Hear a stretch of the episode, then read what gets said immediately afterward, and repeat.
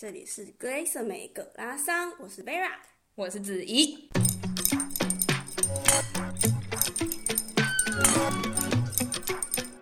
Hello，所以上次我们就讲到说，原来你在去考 GMAT 的时候，然后你不会知道它的题目难度是简单、中还是难，嗯，但是你有没有答对你当下在做的那个题目，会决定到说你有没有办法得到会得高分的题目，以至于你最后拿到一个很高分的分数。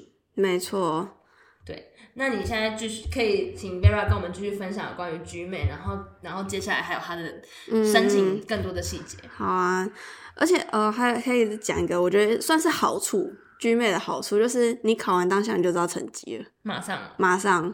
就是你知道，你知道就 submit 出去，然后他只马上跳一个成绩出来给你，所以你当下就可以决定说要不要报。对，没错，就是嗯，对啊，这就是 GMAT 考试的部分。然后，所以你自你刚刚、嗯、你刚刚就是你上一集说。你是自己后你你自己念书，然后一直考不过，所以你后来有就是去找专家 补习班。我后来觉得，后来觉得亚洲人那么爱补习，还是有他的道理的。我们不要不信邪，所以你就去补习。我就去补习了。我就是哎，大家去搜寻一下就知道，就是有名的就那两家啦。然后你们就自己去试听看看。然后我是去 A two 那一家，但是说实在的。我不知道是不是因为我前面已经有一种，就是已经建立一些我读，就是理解这一套考试的系统，嗯，就是嗯，所以当老师在讲一些东西的时候，会有点可能就是我我要改变我思考的方式。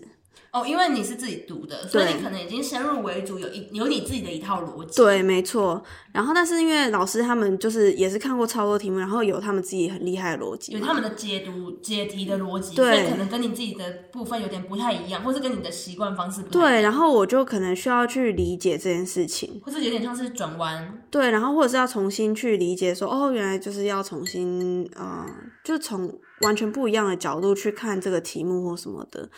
然后这个也花了很多时间，所以你会想要建议现在想要现在正在准备 GMAT 或是即将要准备 GMAT 的人直接去补习吗？我觉得直接去补习，就是可以省略到那段就是你自己的想法跟老师想法之间打架的阶段。对，然后我觉得就是补，就是大家都补习过嘛，我觉得补习真的有补习的价值啊。然后尤其是哦，我一开始会决定不要去补习，是因为我觉得我时间还有，就是我。工作还算是可以准时上下班，然后我也没有说我哪一年一定要出去，所以我有很多时间，然后我可以考到我想要的成绩，我再出去。嗯，但是真的，我觉得还是，我觉得就直接钱花下去了啦。所以你可以跟大家说，你大概补多久，然后你大概花多少钱吗？我觉得补习费没有很贵啦，就大概两三万吧。那你补多久？然后我是补那种假日班的。那加的是那种集中班吗？跟考大学一样？类似，然后应该是两个月左右吧，总共。然后就考到你的分数了？没有啊，我就也还是没有考到理想。我其实自自始至终都没有考到理想的分数，就是我我考了很多次，然后补完习，然后我最后拿到最高分的成绩其实六百五，就比我一开始。为什么？那你为什么会觉得你推荐大家去补习？因为呃，就是你等于就没有前面那一段挣扎期间啊。假如可是，就是以结果论来说，嗯，跟你自己读书的差距没有到那么大吧？可是不是每个人都可以像我一开始就考到六百四啊？但是我的意思是，假如你观众朋友一开始考到六百四，你是不是就说好了，不要挣扎，这就是你的人生极限了，是这样吗？或者是你会不会觉得说，其实补习就是我我的意思是说，为什么你刚刚会那么斩钉截铁的说想要推大推荐大家补习？就是你结果论来说，其实它并没有到那么大的影响。但是你可能省略了可能半年的时间自己念，你可能直接一考就考六百五了。OK，对啊，你就不用花那么多时间。然后，因为其实你要自己念，真的要做非常多功课。就是你去补习就要做很多功课，然后你自己念，你还要去看超多英文的东西，然后就英文的论坛，然后去看很多 YouTube 影片，然后。那些东西它毕竟还是免费的，所以它不太可能就是有一个很完整的系统。对，但是补习它就是跟你讲什么时候要做什么事，虽然你还是要，就是我跟你讲，GMAT 绝对不是你补习就会考到高分。结论就是说，如果你不补习，你还是可以考到你可能实力可以考到那个分数，只是说你的花的时间就会变成六个月到十二个月。但是如果你去补习的话，就很有可能可以大幅缩减你准备的时间。然后变成两个月，就是老师直接把秘辛告诉你这样。然后还有一个补习，还有一个好处是你可以去咨询老师。那你是要咨询什么？没有啊，就是你去拿拿成绩给他看啊，或者是你在有一些题目，比如说你自己平常你自己读，你自己做错了，你要去问谁？OK，所以、那个、对啊，但是那个题目做错了，是你没办法看到答案而想到。你可以对啊，有时候你就会。卡住，或者是你觉得你你自己有个想法，你这理解是这样，但他可能不一定是、oh. 不一定是正确的啊，这不是他 GMAT 的逻辑。对啊，他有可能你想的方法是错的，他可能到最后可能结果一样，可是不一定是正确，或者是他可以他这套逻辑不一定可以用在他 GMAT 其他的题目上面。OK，但是你去问老师，因为他看的题目够多，他教导学生够多，所以他大概知道说问题在哪里，然后他可以很快给你一个解答，或者是你有什么问题，或者是你哪方面卡住，他可能可以给你一个建议说，哦，那你哪你可能就是 focus 在哪边或什么的。OK，好，嗯、那如果 GMAT 在 pass 让他 pass 过去了之后，那下一个阶段是要做什么？哦，通常 GMAT 会有，也是要语言能力证明。GMAT 是不是考语言？虽然 GMAT 的语言很难，呃，就是你要看学校。美国的话可能比较多托福嘛，然后欧洲比较多雅思嘛。但是其实现在都会看啊，所以呃，就是你考什么都行，你就是看你自己喜欢看，看你你的目标学校，反正你就是去他的官网看一下就好了，然后看他。雅思或托福规定的分数有多高？因为每间学校不一样，就是基本上现在你考什么都行，但重点就是你的分数要达标。嗯。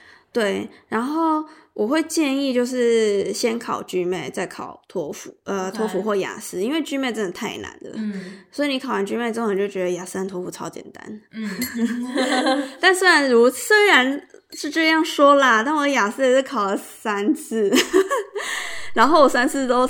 这总分都一模一样，所以那个时候也是因为他就是 RSM 有个规定说，没有没有 RSM 的标准，我我忘记了，但是反正一定是有的。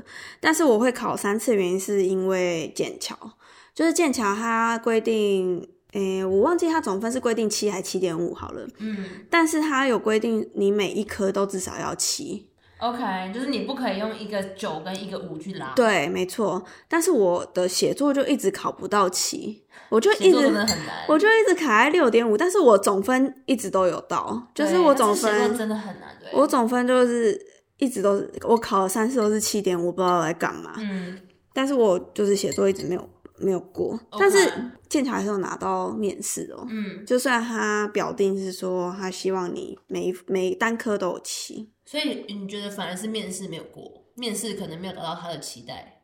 对啊，OK，嗯，那他面试的时候，你要跟大家分享他面试都会大概就是剑桥面试问你什么问题吗？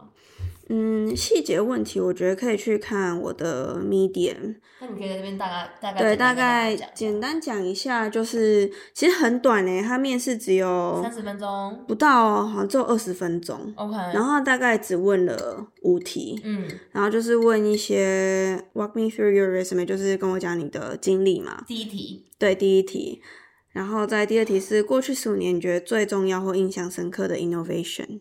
创创新，你你个人对自己的创新，你觉得就是过去十五年，你觉得这世界上哦，OK，你觉得这世界上不是我自己，然后然后或者是然后第三题是最近有没有碰到让我改变想法的一个对谈，嗯，然后或者是你有没有什么跟周遭人想法不一样的地方，嗯，然后当 team 里面就是你们部门里面有什么改变的时候，你是怎么应应的？所以就是很活啦。那你觉得你哪一个答的最好，哪个答的最不好？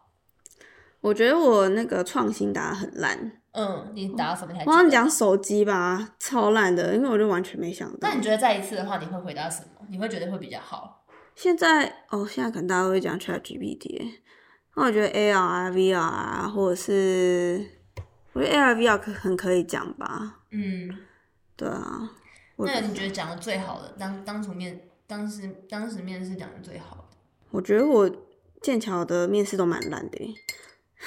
OK，就是我觉得这种开放式问答也是有点难以准备吧。而且我觉得那个时候，就是毕竟我还是，就算我还是有在练英文，但是毕竟大部分时间都还是讲中文。嗯，然后，所以在临时间接到一个全英文的 call，还是会有一点恐慌。就是我觉得那时候对我那时候已经有，就我上那个线上口说的老师。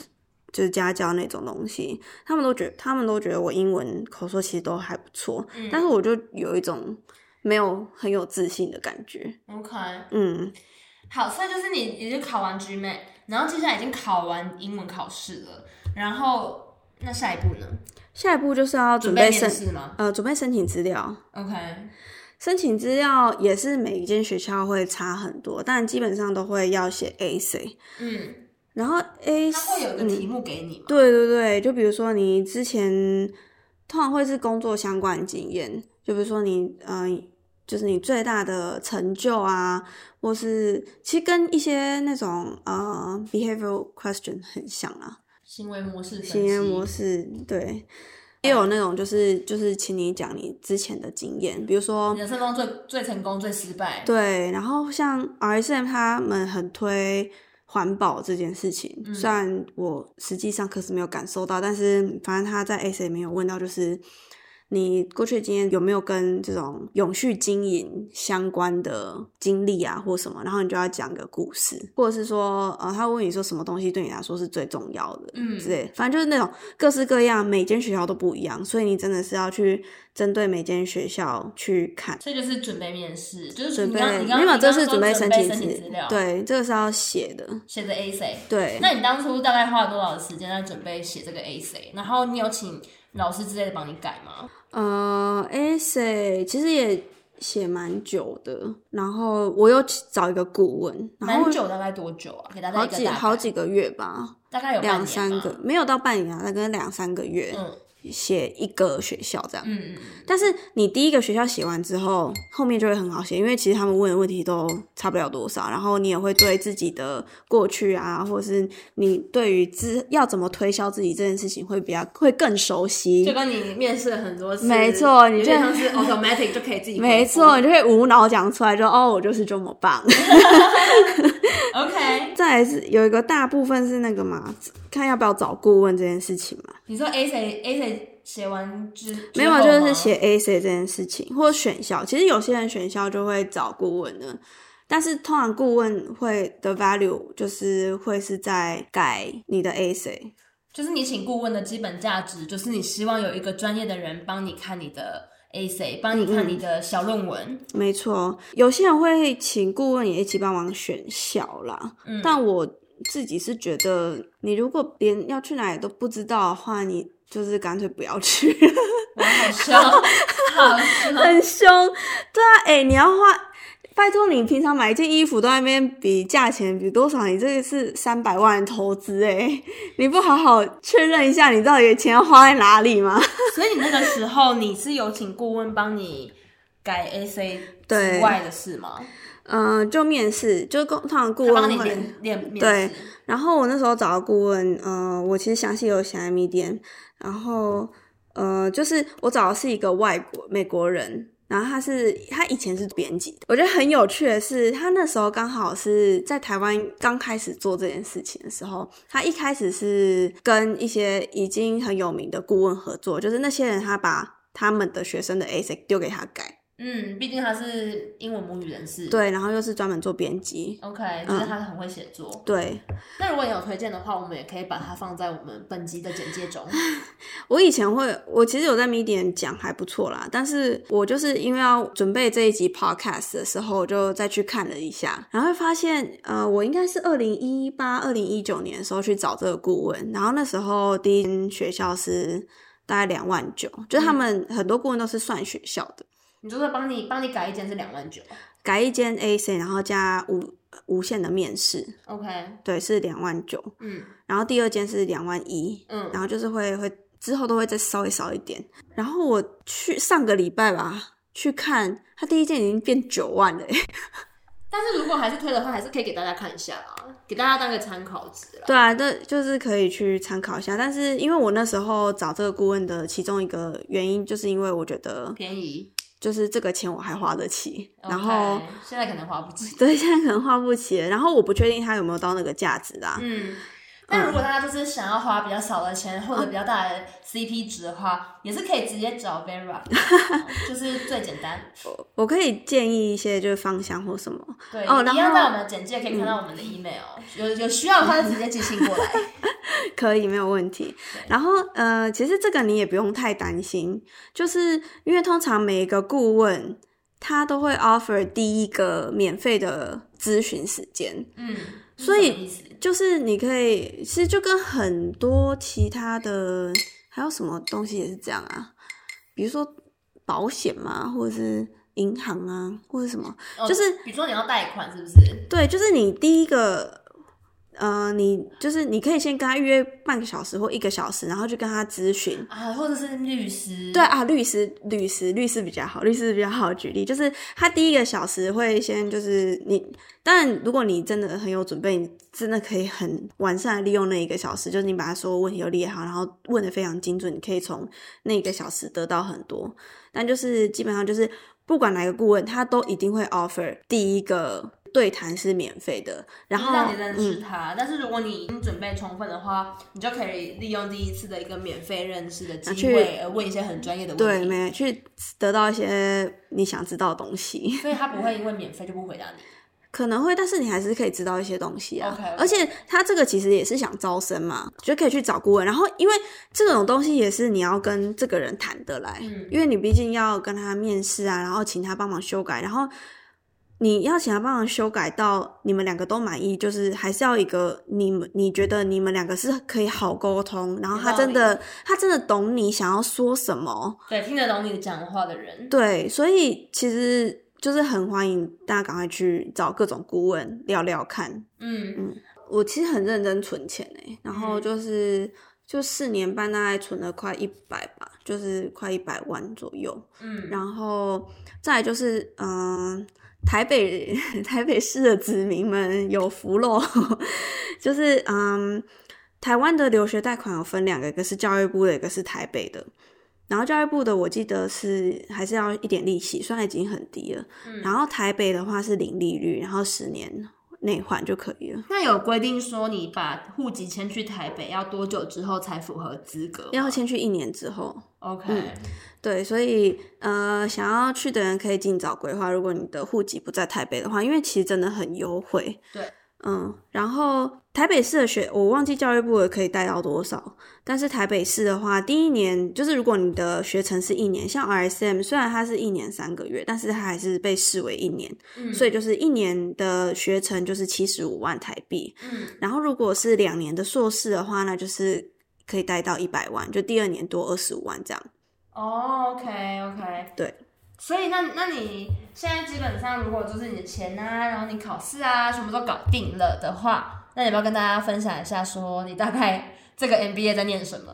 这个 MBA 哦，再补一下啦，就是我还有一部分钱是家里的房贷再去贷的。对啊，如果家里有房贷的话，其实很好，因为房贷的利率也会蛮低的，我记得不到呃一点多吧。OK，不管怎么样都比你去信贷好，所以、嗯、呃，如果家里有房子的话，然后爸妈也愿意的话，可以用呃房贷。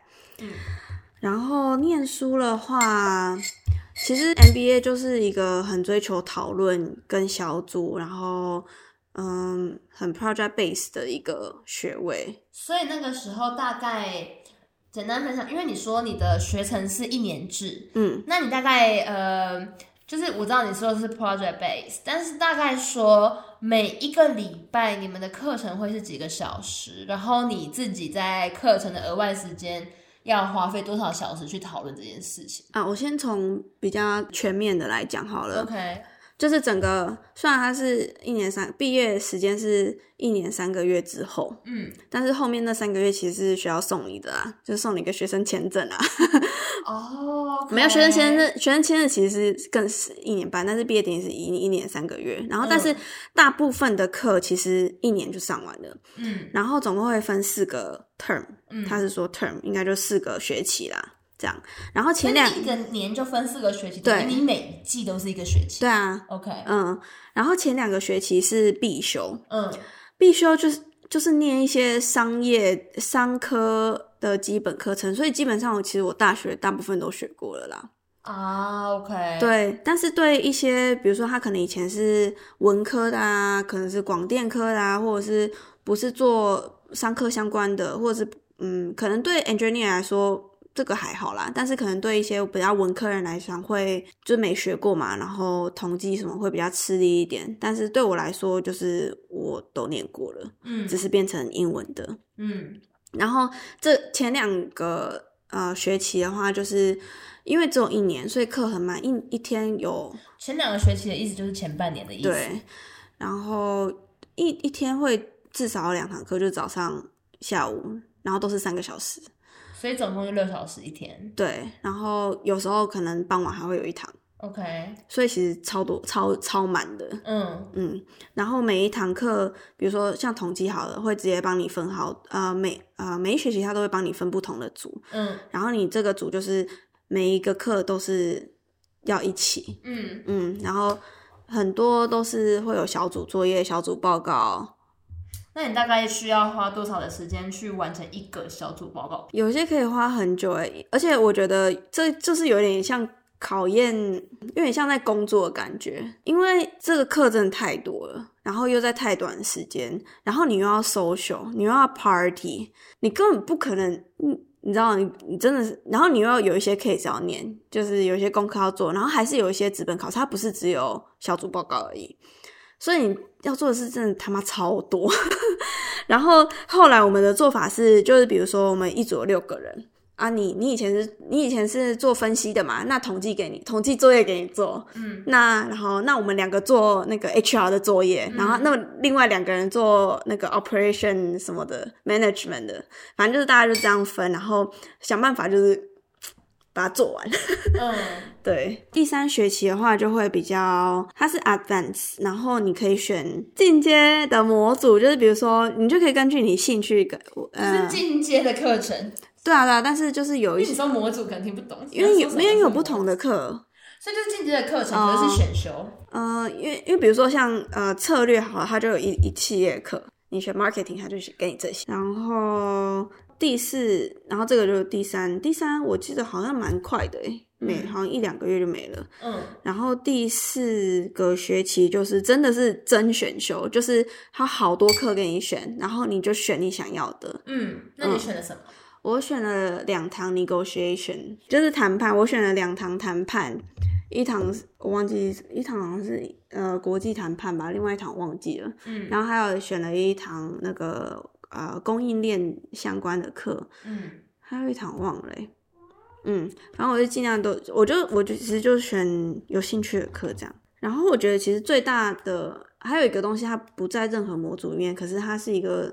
算一件大事吧，然后在整个的 MBA 过程，就是暑假的时候会有一个月是学校会安排一些公司，嗯、然后我们身为就是我他也会分好组，然后你就是要当做这个公司的顾问团队，他就会有一些问题要问你，然后你就要帮他解决问题，就有点像是小实习这样，但是是真真认真的实际上的问题。对，认真，他们现在会发生问题，嗯，然后也跟就是，其实我觉得可能也跟工作很像，就是学校就直接帮你排好，就是你也没办法选你自己有兴趣的。OK，就是直接就面对客户，嗯、你没办法选客户。对，然后就很看运气，看你拿到题目是什么，或是不是跟你有兴趣，其实就就真的很看运气。嗯，但我觉得还蛮酷，就是就真的去有那种呃，那你那个时候拿到什么？那时候拿到一个很无聊的，好像是做 ATM 的公司，嗯，然后他做 ATM 机器哦，对，他有做 ATM 机器，然后因为 ATM 就就会有很多零件嘛，嗯，然后很很多零件就是他们公司有自己出他们自己的零件，嗯、但是很贵，嗯，然后市面上就有很多，比如说像淘宝货那种，比如说这个螺丝，他没事干嘛去买你那个公司很贵的零件，他就买淘宝货就好啦，嗯，然后他们的市场就被这个。吃掉，吃掉，然后就我们说，那有什么方法可以改善这个，或者是把这个市场吃回来？那你的答案是？我们那时候就是提出了一个很像呃，是一个美国朋美国同学提出的 idea，就是很像美国的医疗保险。嗯，就是我跟你买的这台 ATM，然后加价购一些保险，嗯，然后之后你可能很多零件你可以半价。嗯哼，就是这个 membership 的意思，就是卖你一个会员终身制。对对对。然后可能，比如说真的是很便宜的零件，那就不算你钱。嗯。然后如果很贵的零钱，那就是看要打几折这样。嗯。然后去让这些买 ATM 的人会想要就是买这个加加购，然后他们就不会每次去买一些来路不明的螺丝钉这样。那他们对于这样的解法，就是你们的客户对于这样的解法的评价是？就还行吧，但是其实说真的，这个你你走之后也不知道他们真的有没有去用或什么的。对，但是但是我说在在那个当下，当下还行的，对啊。OK，嗯，所以整体而言，就是 MBA 的课程就是花了很多时间在讨论，然后你学到的，就是基本上的价值感觉就是团队讨论，它其实就是策略分析。我觉得 MBA 跟一般硕士最不一样的是，一般硕士还是以学术为主，对，那 MBA 就是。完全就是为了你下一份工作做准备。好，问最后一个问题，我们结束今天这回合，就是有没有 需不需要写论文？要写多少？然后你那时候花多少时间去写这个论文？荷兰的 MBA 是不用写论文啦。OK，就是你花一个钱，你去买一个不用写论文的学历，真的。所以这个是我们今天的重点。那感谢 Vera 今天对我们分享。那我们的 MBA 准备课程就分享到现在这里。没错。好，感谢大家。有问题的话都可以写信来询问，然后或是 IG 可以留言。对，然后我们相关的讯息都会贴在我们本集的相关简介上面，然后 IG 也可以也会持续更新，然后有任何任何的问题都可以再私讯给我们，然后我们会在公开在 IG 或者是线动中。没错，谢谢大家，拜拜，拜拜。